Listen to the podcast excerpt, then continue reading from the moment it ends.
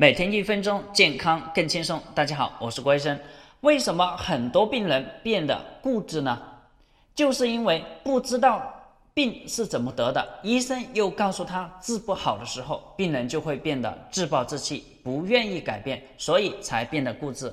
当找到病因，就等于看到了希望，也就是找到了正确调理的方法。但是很多无知的人一张嘴就是问这个病怎么调，怎么治。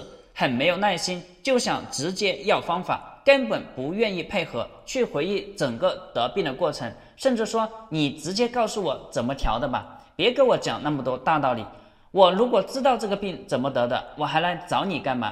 其实大家都忽略了一个致命的问题：得病的原因，专家不知道，体检仪器更查不出来，只有病人自己知道。找不到病因，就等于找不到恢复的方向。